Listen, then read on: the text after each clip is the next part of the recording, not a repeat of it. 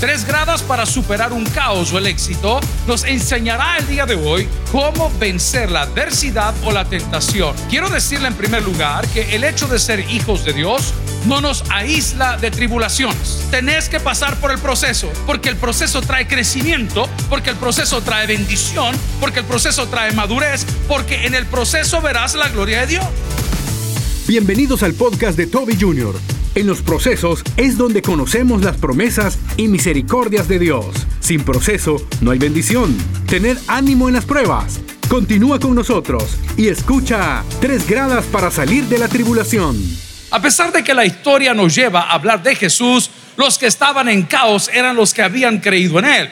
Y quiero mencionar que la Biblia hoy nos enseñará a través de tres gradas nada más. Diga conmigo, tres gradas tres gradas para superar un caos o el éxito, nos enseñará el día de hoy cómo vencer la adversidad o la tentación.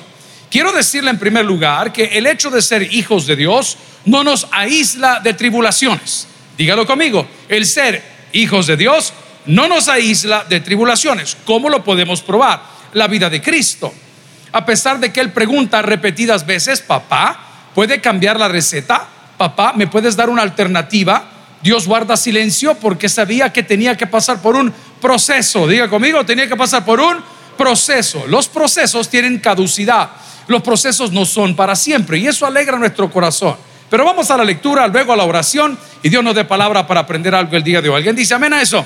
Dice la palabra, enseguida hizo Jesús a los discípulos entrar en la barca e ir delante de la Betsaida, en la otra ribera. Entre tanto que él despedía a la multitud, versículo 46. Después que los hubo despedido, se fue al monte. ¿A qué fue el Señor? A orar. Y al venir la noche, la barca estaba en medio del mar y él, y él solo en tierra. Oremos al Señor. Padre, te damos gracias por esta iglesia, por el 45 aniversario. Oramos desde ya por todas las actividades que faltan del año 2022, por ese estadio, Señor, para diciembre 16 Oramos que sea de bendición, de crecimiento y de exaltación de tu nombre. Hoy, ábranos al corazón y danos las tres gradas para poder superar toda crisis y toda dificultad. En Cristo Jesús lo pedimos todo y la iglesia dice, amén. Pueden sentarse amigos y hermanos. ¿Alguna vez se ha preguntado por qué tenemos problemas?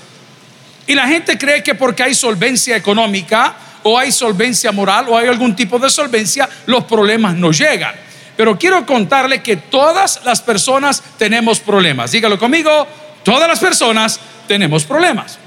Algún problema puede ser financiero, otro puede ser de carácter, otro puede ser de actitud, otro puede ser de capacidad, pero todos tenemos problemas.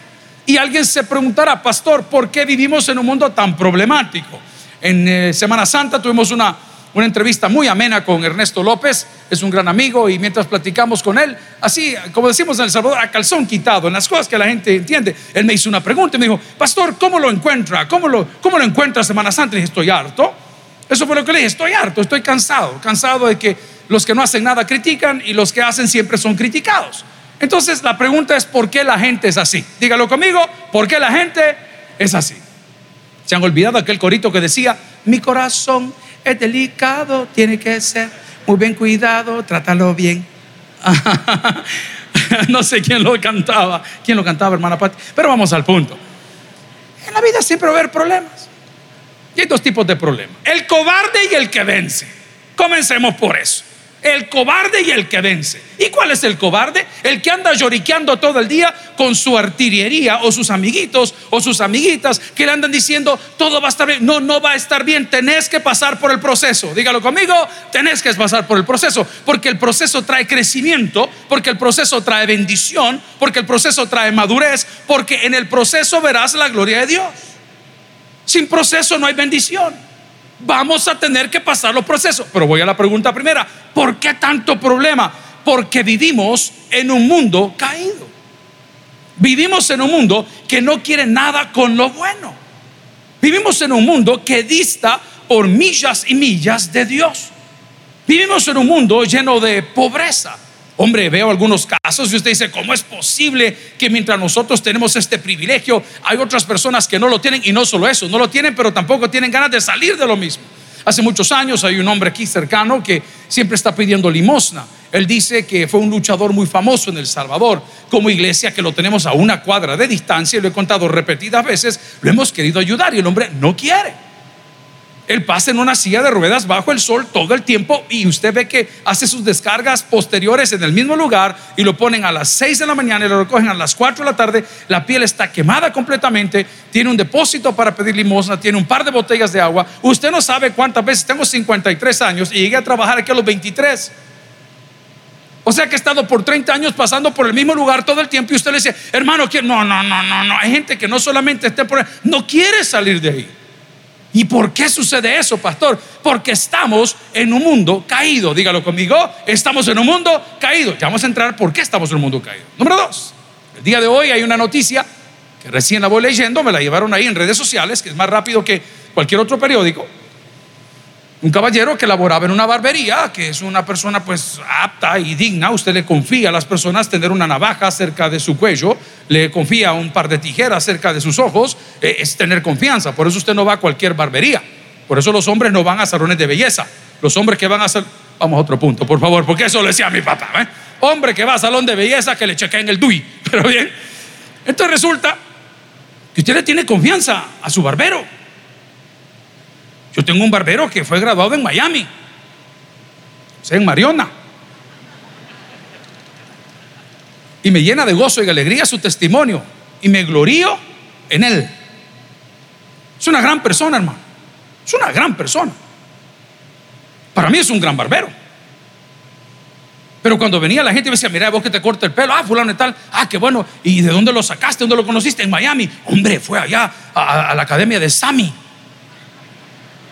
Si tú luces bien, yo luzco mejor. No, no fue a esa academia y no le tostaron las nueces de ese lado a él, sino que salió un testimonio muy lindo de la cárcel. Y me dice, ¿y tú tenés confianza en él que te corte? Le tengo más confianza que a mi mujer. Y tiene una navaja por aquí. Pero de repente un muchacho de barbero ahí esta tarde perdió la cabeza. Dicen que se subió a un autobús. Solo lo han señalado, no lo han vencido en juicio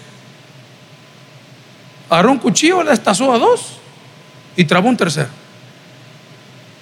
¿Cómo es posible, pastor? Vivimos en un mundo caído. Un mundo lejos de Dios. Donde a lo bueno le llamamos malo y a lo malo le llamamos bueno.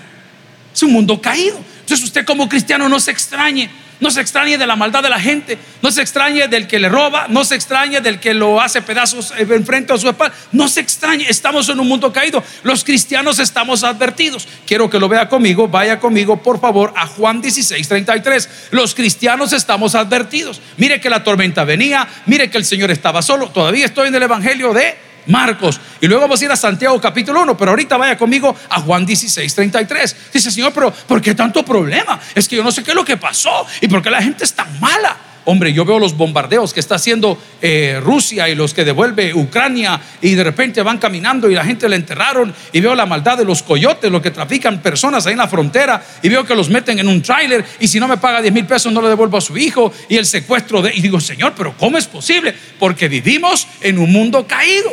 Y dice la palabra, se lo lee conmigo, en Juan 16, 33, esta cosa os he hablado para que mí, quien dice la palabra, tengáis. Ok, entonces usted camina lejos de Dios, por supuesto que no va a tener paz en su vida. Porque sus ojos van a estar puestos en la tormenta, sus ojos van a estar... Jesús estaba solo orando, lo llevo de regreso a Marcos capítulo 6. Él está orando con el Padre y él está tranquilo. Pero nótese que del momento que ellos se alejaron, aunque fue una palabra de Jesús, váyanse a la otra ribera, váyanse al otro lado, a pesar de que Jesús los envía, les está probando algo, que Dios no abandona a sus hijos. El viento puede ser contrario, pero Dios no abandona a sus hijos. Entonces, ¿qué está pasando, pastor? Estoy atravesando un proceso. Dígalo conmigo, estamos atravesando un proceso. ¿Cuántos tienen hijos acá? Aunque sean no reconocidos. Amén. Levante la mano, no hay problema.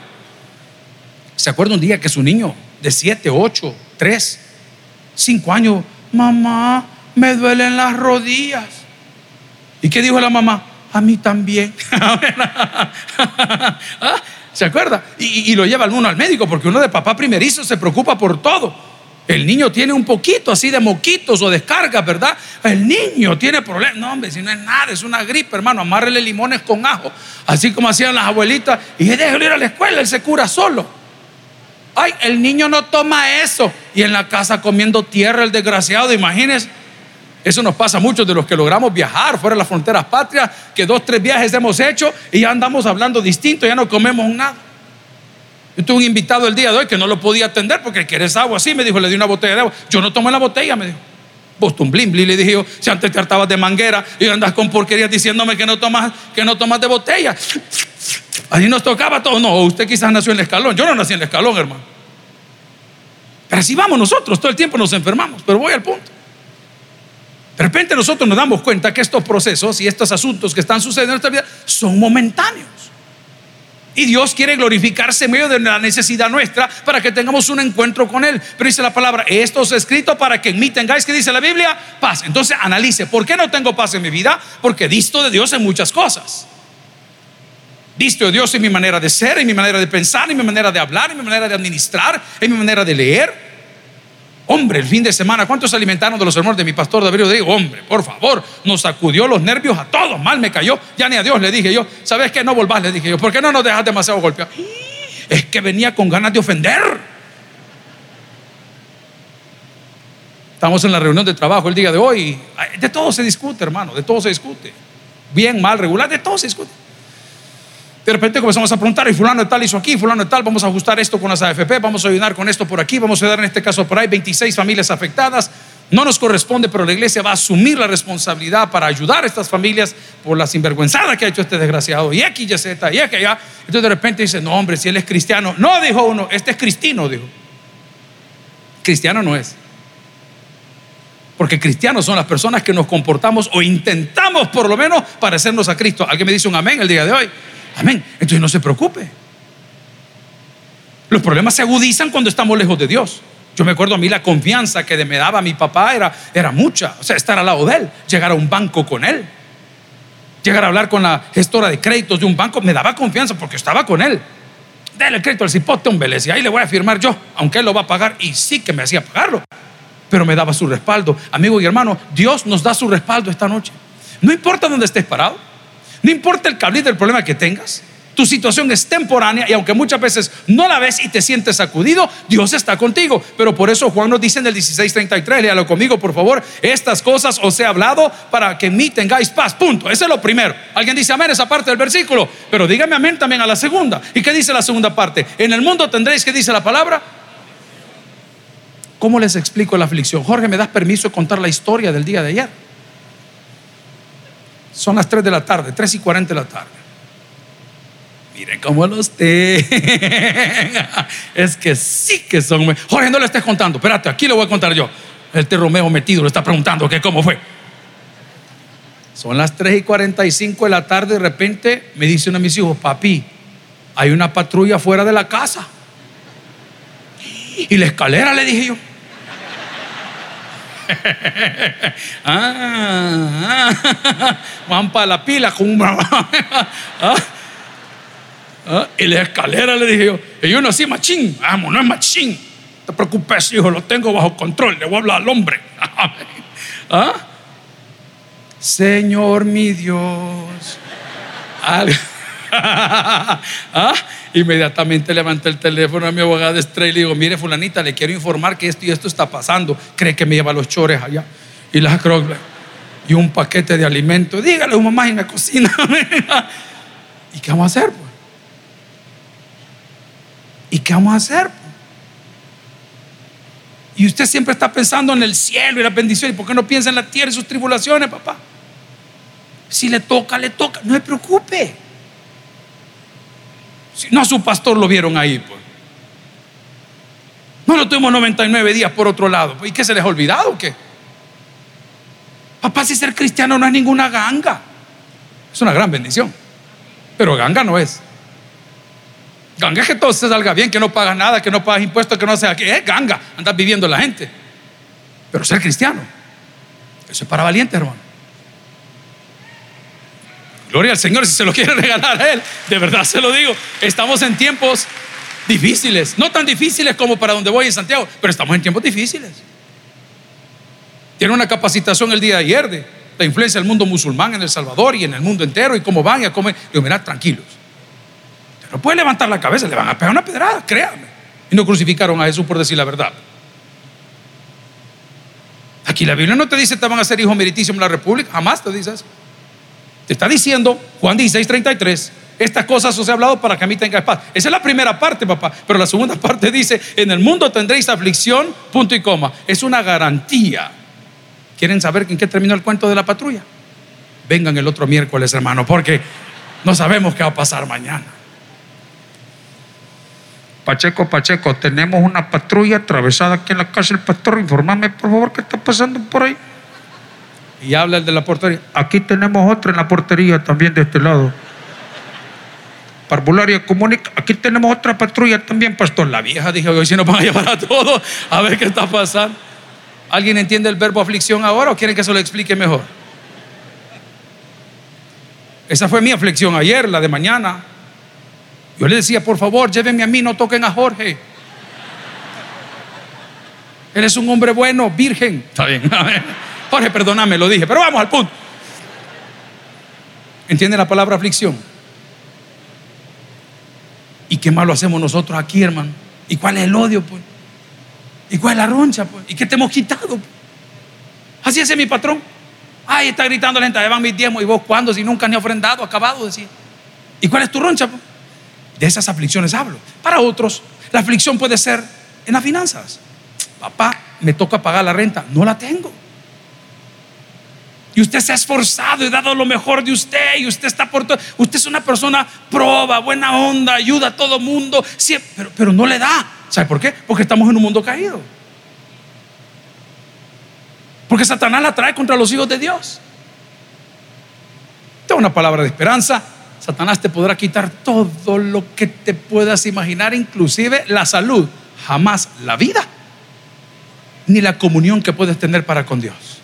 Te pueden quitar tu casa, te pueden quitar tu carro, te pueden quitar lo que... La vida no te la puede quitar. Es una garantía bíblica. Que te aflige, sí te aflige. Es una racha. Los jóvenes hoy comen pura porquería y el resultado es que están muriendo. Ya no son completos, les van quitando por pedazos. Estaba uno de mis hijos el otro día terriblemente mal.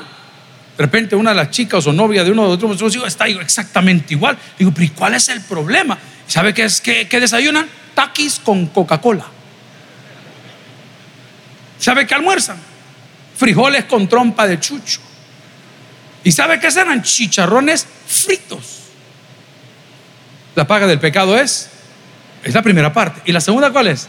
Más la dádiva de Dios es vida eterna en Cristo Jesús. ¿Alguien recibe esa palabra el día de hoy? Estamos en un proceso, gloria al Señor. No se aplica porque el proceso va a terminar. Y la palabra me dice en Juan 16, 33, estas cosas os he hablado. Por favor, escuche la palabra del Señor, porque la fe viene por el oír. ¿Y el oír qué cosa? La palabra del Señor, papá. Yo prefiero que no me digan.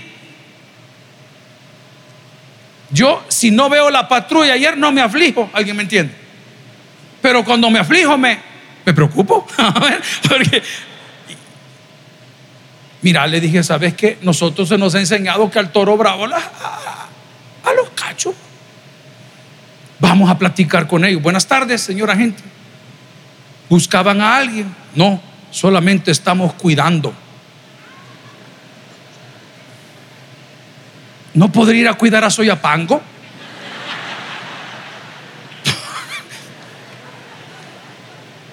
No podré ir allá a La Coruña, porque allá necesitan que los cuiden en las margaritas, en la campanera vaya a cuidar.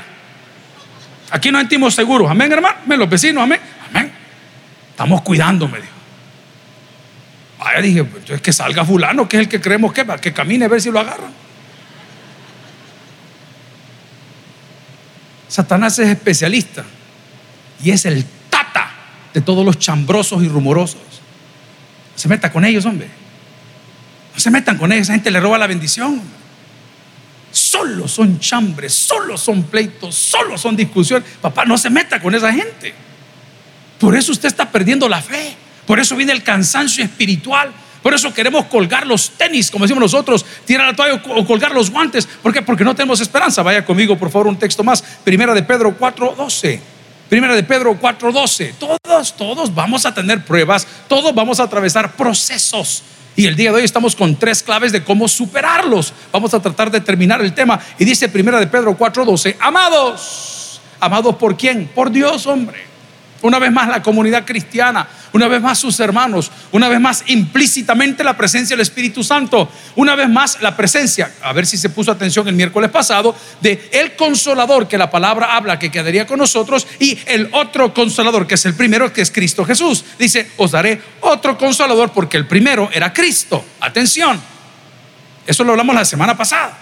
Pero la palabra me está diciendo en 1 de Pedro 4:12, amados, ¿quiénes? Los hijos de Dios, los que están cerca, los que tienen comunión, los que han nacido de nuevo. Sigamos leyendo. No os sorprendáis del fuego de la prueba que os ha sobrevenido. Yo jamás me lo imaginé. Yo de él jamás me lo imaginé. Yo de ella jamás me lo imaginé. Yo de esta persona jamás me lo imaginé. Yo nunca creí que me pudiese pasar esto. Yo nunca creí. Amigo y hermano, no se sorprenda. El diablo es nefasto. ¿Y sabe que lo triste? Nos estudia. Cuando hablamos de las patrullas, nosotros tenemos un sistema de seguridad y una muy buena seguridad aquí. Entraron dos personas a la librería a hacerse pasar por clientes de civil, de particular. Inmediatamente que entraron y pidieron comprar Biblias que no compraron, le seguimos la pista en las cámaras. A la vuelta de la esquina estamos subiendo una patrulla. Y somos nosotros, básicos. No somos expertos en el tema. Imagínate Satanás. se tiene guachado. Pero hay una ventaja de Dios, lo digo de esa forma, y una desventaja de Satanás. Es que entre los atributos comunicables de Dios, Él es omnisciente, omnipotente y omnipresente. Satanás no. Entonces, ¿a quién busca atacar? Al débil. La pregunta es, ¿eres tú o soy yo? ¿Eres tú o soy yo? ¿Quién es el débil? ¿Quién es el que está cansado? ¿Quién es el que no se alimenta? ¿Quién es el que no se hidrata? De repente tenemos dolores de cabeza, tenemos y no, qué es lo que me pasa? analice, hermano, usted no ha tomado una gota de agua, usted ha tragado café toda la mañana. Sus riñones ya no son riñones, son pasas. ¿Cómo se llaman las pasas más grandes? Pasotas. y las de ella, pasámelas. ¿Ah? ¿Cómo se? ¿Ah? Es que no sé, oh Padre, quítame el dolor de cabeza. Y el Señor dice, bebe agua, oh oveja mía. Estás cansado, no hay comunión, no hay coinonía. Hemos cometido errores muchos de los que estamos acá. Hemos dedicado nuestra vida a trabajar. Sí está bien, pero no es así la cosa. Tiene que haber un balance. Usted no nació para trabajar. Trabajamos a consecuencia del mundo caído donde vivimos. Yo hasta ahora estoy entendiendo esa cosa por los amigos que me dan consejos. Me dicen, mire, pastor, cambia esto, cambia lo otro. Y si tiene razón, tiene razón, vamos a tomarlo un poco más, tranquilo.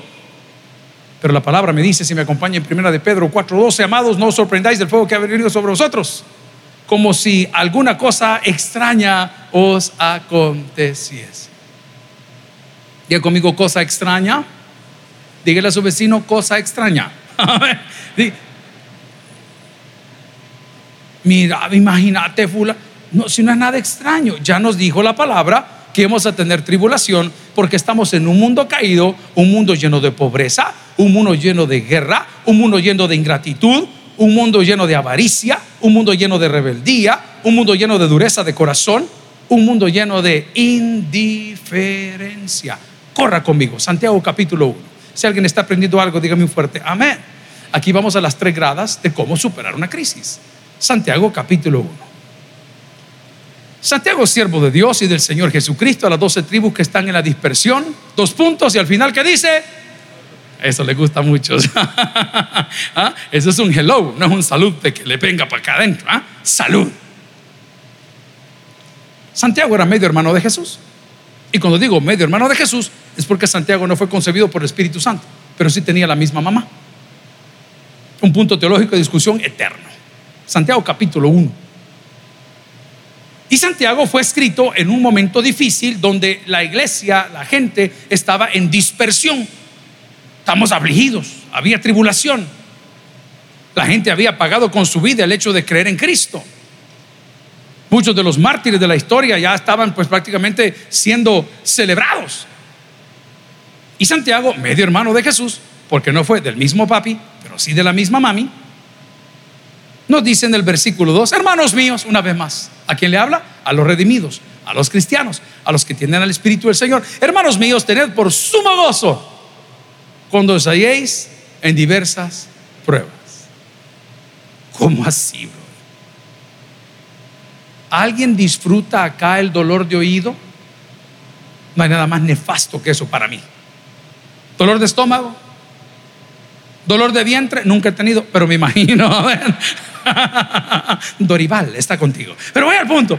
¿Ha, tenido usted dolor nefasto? Eso no se, no se degusta. Tened por sumo gozo. ¿Qué es la primer grada para superar toda crisis? Que va a llegar porque estamos en un mundo caído, porque estamos lejos de Dios, no tenemos paz, porque no tenemos confianza, porque estamos llenos de aflicción. El primer paso que debo de dar es subirme en la grada de la buena actitud. Dígalo conmigo, subirme en la grada de la buena actitud. ¿Cómo son sus palabras? Ay, aquí todo está mal. Aquí todo no sirve. Aquí, hermano, por favor, huya de esas personas porque el virus de la actitud es contagiosa. No sé cuántos de ustedes tienen amigos así, que son personas que tienen un nombre especial, no sé cómo se llama, al que todo le duele, al que todo le pasa. Son gente enferma, dice, no. ¿Cómo se llama eso? Son gente hipocondríaca. Hermano, al rato usted está igual. Usted sabe que el internet es cruel. Estaba uno de mis hijos preocupado, estaba, tenía una su tos o no sé qué. Papá me dijo, fíjate que estoy preocupado porque tengo tos. ¿Y por qué está preocupado? No, no sé, que puede ser algo, algo, algo grave. ¿Y por qué va a ser algo grave? No, porque siento una tos. ¿Y a dónde leíste? En internet. Hay alguien aquí que me quiera aceptar, al igual que su servidor, que cuando se ve algo que está fuera de lugar, va a internet y consulta. El cabello no se me asienta. ¿Ah? ¿Y qué dice el internet? Es una enfermedad congénita que viene del mono. ¿ah? Y lo próximo le va a salir un rabo a uno ahí y usted está. Amigo y hermano, actitud. No es una sugerencia, es un mandato en Santiago. Tenga por sumo gozo. No se preocupe, hermanos míos. Una vez más, el pueblo de Cristo. Tened por sumo gozo cuando os halléis. ¿En qué dice? En diversas pruebas. ¿Por qué? Porque ahí voy a ver el rostro de Cristo. Porque ahí voy a ver la misericordia de Dios. Porque ahí voy a ver sus promesas cumplidas. Usted necesita una buena actitud. Les contaba hace muchos años, ayer lo platicaba con los hermanos de, voy a decir así, del cuartel.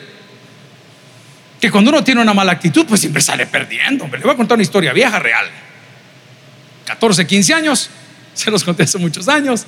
Tiene un buen amigo aquí en la iglesia. Los dos estamos en esa edad de las primeras novias, las primeras eh, atrayentes y todo el rollo. Y le he contado yo que, que, yo sabía que mi amigo me llevaba ventaja porque él era muy bonito y además tocaba la guitarra y además cantaba.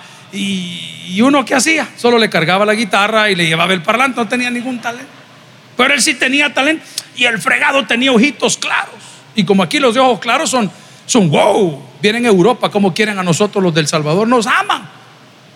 Allá una chelita, nada que ver. No vaya a ver una chiquita así, de, a popa, de una esa, ¡ah! ¿Ah? Ahí el castillo le ofrecen uno ahí. Pero aquí los chelitos, los bravos, está bueno. Y el bicho era chelito. Mire la actitud. Jóvenes, tomen consejo, por favor. El día que yo decidí romper todos los paradigmas y llegar y declararle el amor que había nacido hace 10 minutos, ese amor puro, ¿me entiendes? Le digo a la tipa fulana, es que fíjese que usted a mí me gusta y a mi amigo también le gusta. Y fíjese que los dos pues sabemos que nos gusta, pero yo vengo primero a preguntarle si usted quisiera ser mi novia o quisiera ser novia de mi amigo estúpido. Adivinen qué pasó. ¿Y por qué me ven con cara de perdedor a mí? ¿Ah? ¿Saben qué me dijo la grosera? Yo con su amigo quiero andarme. Hoy me anda buscando, no quiero nada con ella. Está bien. Es que el indio es bravo, hermanos. ¿Me entiende la actitud? ¿Cuántas veces han oído este púlpito de su servidor? Vaya a la entrevista de trabajo, llegue bien vestido, dígale al Señor que le va a contratar, yo soy la persona que usted necesita. ¿Cuántas veces se lo he dicho? ¿Cuántas veces le he dicho, no se ande presentando, hola, yo soy fulana, yo soy divorciada, ¿y a quién le importa? Hola, yo soy fulana, yo soy madre soltera, ¿y a quién le importa? ¿Y por qué tiene que hablar usted esas cosas con una actitud tan derrotista? Todo aquel que esté en Cristo nueva criatura es, las cosas viejas pasaron y aquí todas son hechas, que dice la palabra, nuevas. Entonces, la primera grada es la grada de la actitud. Usted le va a pegar una golpiza a su problema con una buena actitud. El libro amarillo se lo recomiendo para aquellos que están en esas etapas difíciles, que todos podemos estar de una enfermedad tan cruel como es el cáncer. Diez años estuvo ese tipo, diez años. Y todos los días se levantaba positivo y todos los días declaraba la victoria. Y le cortaron una pierna y le quitaron esto, pero no le quitaron la vida. Su actitud. La segunda grada es más importante. Los recursos. Los recursos. ¿Qué recursos tengo? Ya tengo la buena actitud. ¿Qué recursos tengo? O sea, ¿con quién cuento? Yo puse un, un consejo de hoy que a veces va para arriba, a veces va para abajo, los looks o los, likes o los, views, perdón. Yo decía, demos gracias a Dios, que tenemos a Dios y nos tenemos a nosotros mismos. ¿Es usted de los que anda buscando compadre para todo? ¿Es usted de los que no toma decisiones, siempre está esperando la aprobación de todo el mundo o tiene que tomar decisiones propias? ¿Qué recursos tiene usted? Aquí viene la buena noticia. Los hijos de Dios, de los que hemos estado hablando el día de hoy, tenemos al Padre, tenemos al Hijo y tenemos al Espíritu Santo. Tres personas maravillosas con nosotras. Atención, ojo, ojo. Regalen ese aplauso y después le digo qué le quiero decir. Denle ese aplauso fortísimo al Señor. Al Padre le dije, al Hijo y al Espíritu Santo. Atención, aquí vienen los recursos. Todas sus promesas. La vida ministerial es terrible, hermano es desgastante. No estoy aquí para hacer un drama, le estoy contando lo que yo vivo. Aquí se lo harta su propia familia. Así son. Lo que haga, lo que diga, donde vaya, siempre hay uno. Nunca. O ven arreglos florales aquí puesto al frente por los 45 aniversarios. ¿Lo ven aquí? Pues lo mismo le digo, no, no hay. No hay. Pero cuando ve las recompensas que Dios le da y ve los amigos que han llegado a ser familia que Dios le da. No, me dice ¿yo para qué quiero esto? ¿Cuáles son sus recursos? Al Padre, al Hijo y al Espíritu, todas sus promesas. Lo hemos cantado por años, todas las promesas del Señor Jesús son apoyo poderoso de mi fe. Usted tiene unos recursos invaluables, infinitos. Y podemos ir texto por texto que no terminamos el día de hoy hablando de las promesas de Dios. Pero ¿por qué no se cumplen mis promesas? Número uno, porque tiene la actitud equivocada. You're demanding, usted está esperando, usted está pidiendo. No, no, no, no. You don't deserve. Nosotros no merecemos nada. Es por la misericordia de Dios que nos la da. Por eso tengo una buena actitud. A mí me encanta cuando en mi casa llega uno de mis tres hijos, por ejemplo, esta noche, me dice, papi, eh, ¿qué quieres comer? ¿Qué quieres comer es invitarnos a hartar a todos. No sé si me entendió. Ah, es que, ay, como, ellos hablan en griego, ¿me entiende lo que le digo? me encanta que me pregunten, ¿qué quieres comer? Se lo voy a decir de una manera tan básica. Porque donde come el papá, comen los hijos. ¿Alguien recibe esa palabra el día de hoy? Gloria al Señor. Entonces, ¿qué tenemos que ver nosotros? Si dice la palabra, mi Dios pues suplirá todo de acuerdo a sus riquezas en gloria. Entonces, ¿cuál es el problema? Nuestra actitud. Quiero contarte que lo primero que te quiere reventar el diablo es tu actitud. Porque te anda chungueando todo el día. Eso no lo van a entender en otro país te anda provocando todo el día, te anda cansando todo el día, quiere cambiar tu actitud. Hey, no le dé valor a las palabras, hermano. No le dé valor a las palabras, si las palabras se las lleva el bien. Que fulano dijo antes de venir a la reunión, tengo un amigo de años, algo cercano creo yo, no sé. Pero él siempre tiene la maña, él siempre ha sido así, él siempre habla más de la cuenta, él siempre hace preguntas incómodas. Pero esta vez me incomodó más de la cuenta. Le mi asistente, hágame un favor, ahí está atrás. Haga la llamada, que ahora me toma y voy a llegar a su oficina el día de mañana. Ay, ¿cuándo le dije que voy a llegar a la oficina? ¿Y qué pasa? Me dijo, no te preocupes, mañana te cuento. No, no, ¿nos vamos a dejar vencer por la actitud? No, hermano. Dicen que el que se enoja tiene dos trabajos. Enojarse y contentarse. Entonces la primera grada para vencer la tribulación, que fue la tormenta de los discípulos, el problema financiero que tenemos, el problema de salud que tenemos, pues es la cercanía con Dios. Pero la gradita que tengo que subir, ¿cuál es la primera? La actitud. Y la segunda, los recursos. Los recursos. Y la tercera, ¿cuál es? Porque me quedan cinco minutitos con 24 segundos. La fe. Fe es sinónimo de esperar. Fe es sinónimo de aguantar. Fe es sinónimo de tolerar. Por favor, la Biblia dice, todo lo que el hombre sembrare, ¿qué dice la Biblia? Entonces, por favor, usted tiene recursos, tres graditas. Mi actitud ante el problema, las promesas de Dios que me respaldan y la fe que Dios me va a sacar adelante. ¿Y cómo se lo puedo probar? Santiago, capítulo 1, versículo 5. Si alguno de vosotros tiene falta de sabiduría, pídalo a Dios, el cual la da a todos abundantemente y sin reproche, y le será que dice la palabra dada. Versículo 6. Pida con qué dice la palabra. Amén.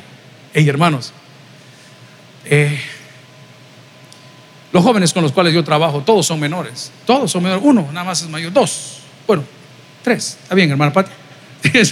El tío, tú, Ábalos, Tirsa. Los demás todos son jóvenes. Todos son jóvenes. Yo les cuento tantas cosas cuando están desanimados porque se desaniman, porque soy un terrible mal jefe. Que los aprieto hasta donde no saben. El día que me muera se van a acordar de todas las cosas buenas que aprendieron. Y eh, espérate, hombre. Pero les conté una historia. Llegamos a una campaña a Estados Unidos y en esa campaña se sentaron algunos jóvenes que eran de la iglesia, ahora están allá. Entonces a la hora de comer, eh, pues hombre, vamos a comer donde come uno, comemos todos. Yo digo, ¿qué quieres comer? No, no, no, nada. Hombre, por favor, pedí algo. No, no, no, no, no. Y decía, yo me recordé, hermanos, cuando ganaba 3 dólares 15 centavos la hora. La hora y me daban 28 horas a la semana. No llegaban ni a las 40 para darme beneficios.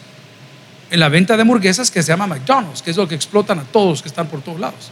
Estoy hablando de aquel entonces, no sé si aquí lo hacen igual. Salario miserable, 28 horas, por darte beneficios. Y yo recuerdo cuando llegaba mi papá y otro pastor que le acompañaba a todos lados y llegaban a la ciudad, decía, queremos ir a comer, vamos a ir a comer. Y yo me sentaba con él y me decía, hijo, pedí. Hermano, yo el día que mi papá llegaba, yo comía bien. Sacada al becerro más gordo y darle de comer a mi hijo. y aparecían las danzoras que siempre viajaban con él por ahí. Yo comía súper bien. ¿Adivine cuánto pagaba?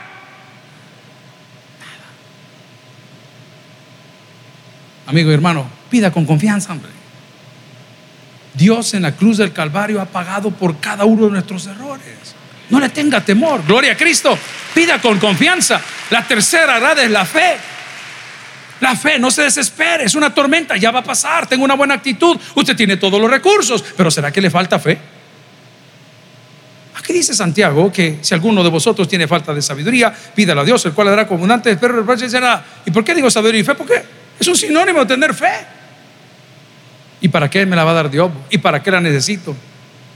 Porque el versículo 12, me queda un minuto, dice, bienaventurado el varón que soporta la tentación, porque cuando haya resistido la prueba, recibirá corona de vida que Dios ha prometido a quienes, a los que tenían fe, a los que le tuvieron paciencia a los que utilizaron los recursos, a los que tenían buena actitud. Amigos y hermanos, aunque un ejército acampe contra ti, no temerá tu corazón. Aunque contra ti se levanten guerras, lo voy a resumir así, tú y yo podemos en Dios estar confiados. El que tiene oídos para el que oiga, Vamos a orar al Señor. Gloria a Cristo. Si el mensaje ha impactado tu vida, puedes visitar www.tabernaculo.net y sigamos aprendiendo más de las enseñanzas del pastor Toby Jr. También puedes buscarlo en las redes sociales, Twitter, Toby Jr. Taber, Instagram, Toby.Jr., Facebook, Toby Jr. y en YouTube, Toby Jr. TV. No te pierdas nuestro siguiente podcast.